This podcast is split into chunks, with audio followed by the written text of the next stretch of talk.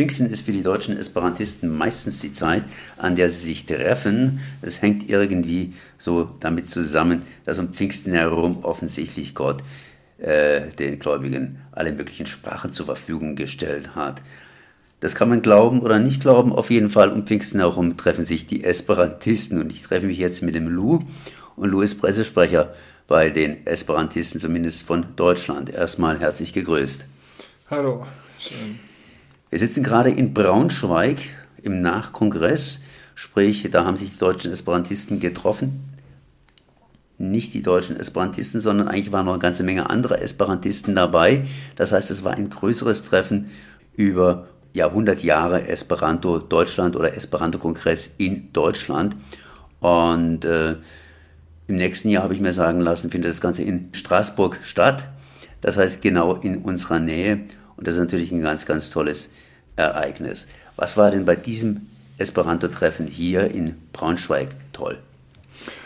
Naja, also zunächst mal, also ist der, der, der 100. Deutsche Esperanto-Kongress. Das guckt allerdings auf mehr als 100 Jahre zurück, weil eine ganze Reihe von Kongressen ähm, nicht stattfinden konnten.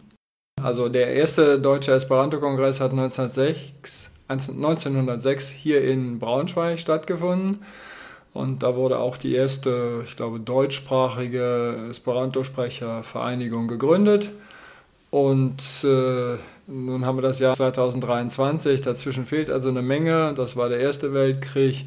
Das war die Unterdrückung unter Hitler, das war der Zweite Weltkrieg und dann, ich glaube, vor zwei Jahren war es auch noch Corona, wo also wieder ein Kongress ausgefallen ist.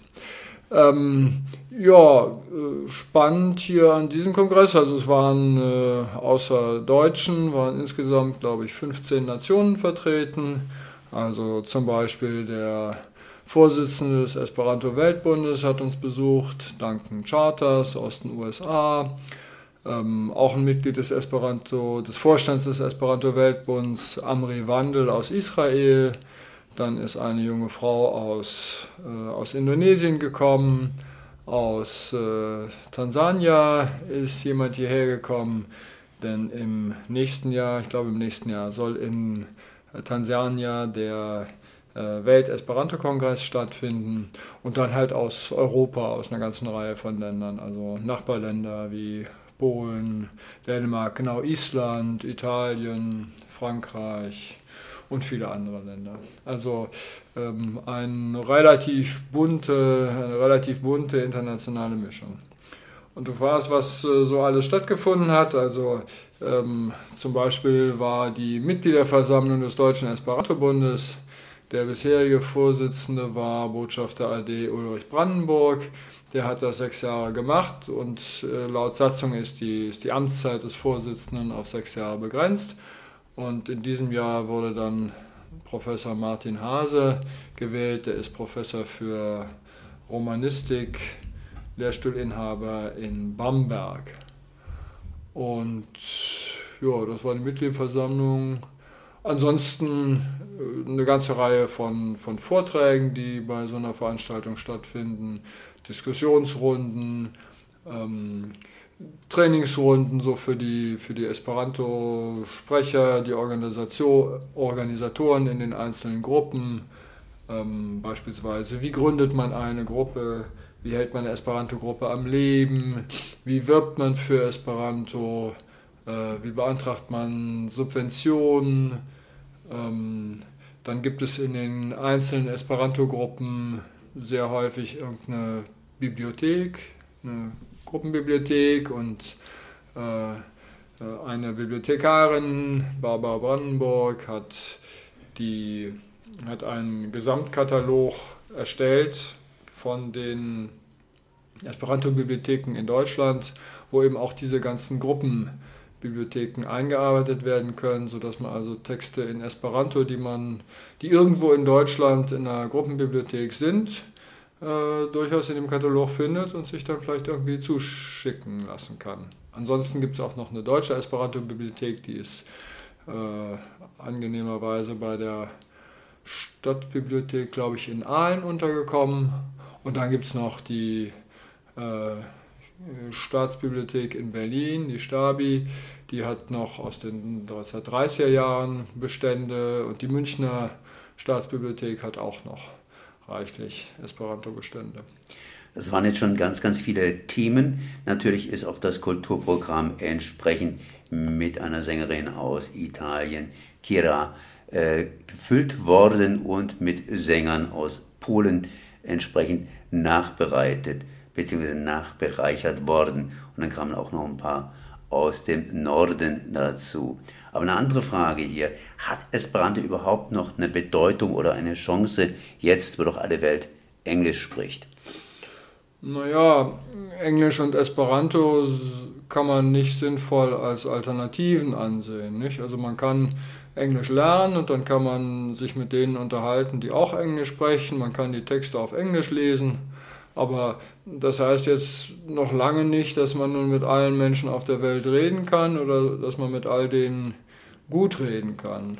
Also ich habe gelegentlich Befragungen gemacht zu unterschiedlichen Sachen und eine äh, Feststellung ist, dass Esperanto-Sprecher, ähm, dass ein Großteil der Esperanto-Sprecher so nach zwei, drei Jahren Esperanto äh, diese Sprache besser spricht als die sonstigen Eng äh, Fremdsprachen, also insbesondere als Englisch. Und das ist halt schon sehr angenehm, wenn man eine Fremdsprache einfach locker spricht. Und das kommt dadurch, dass Esperanto weitaus äh, ja, einfacher zu lernen ist, schneller zu lernen ist, weil die Grammatik regelmäßig ist, die, die Zahl der Wörter ist geringer, die man lernen muss.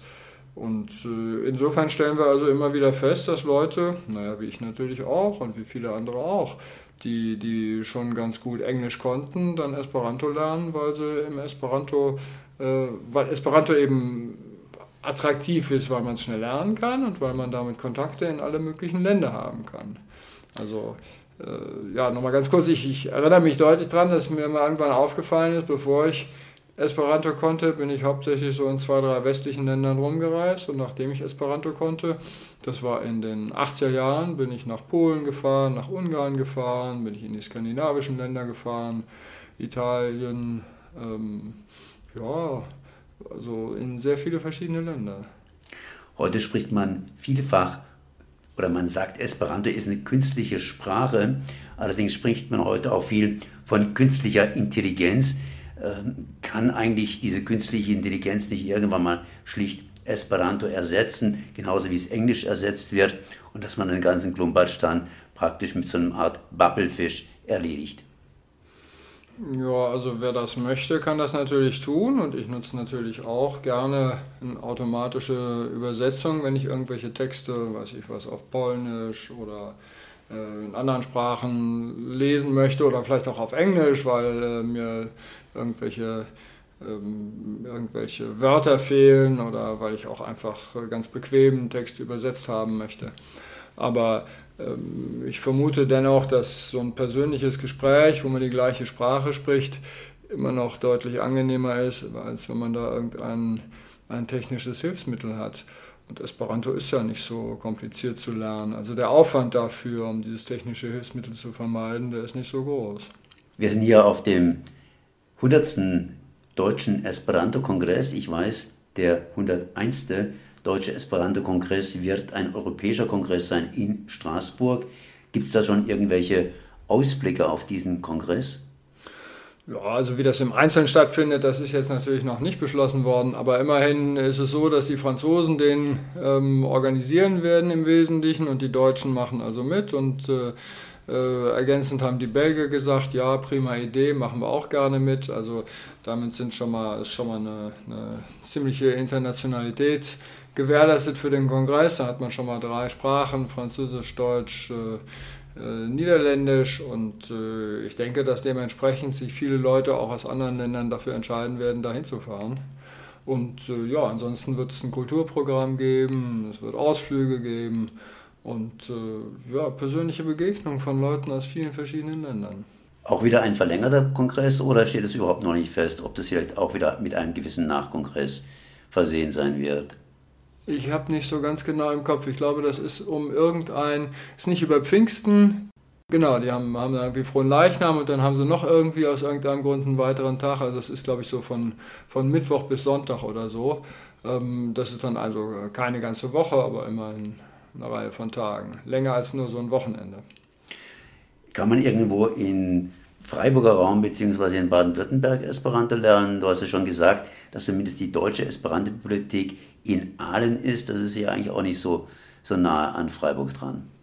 Nö, aber in Freiburg zum Beispiel gibt es eine Esperanto-Gruppe, die so ganz rührig ist und die sich äh, regelmäßig trifft. Und äh, ja, wer Interesse hat, äh, muss man einfach im Internet gucken. Deutscher Esperanto-Bund und dann Freiburg oder Baden-Württembergische Esperanto-Liga. Also das findet man leicht. Ich danke dir auf jeden Fall mal für das Gespräch. Danke. Und dann kann ich natürlich meinen Zuhörern auch verraten, hier bei Radio Dreieckland gibt es natürlich regelmäßig Sendungen, die zumindest in Esperanto sind. Da kann man mal ein bisschen reinhören und Esperanto hören.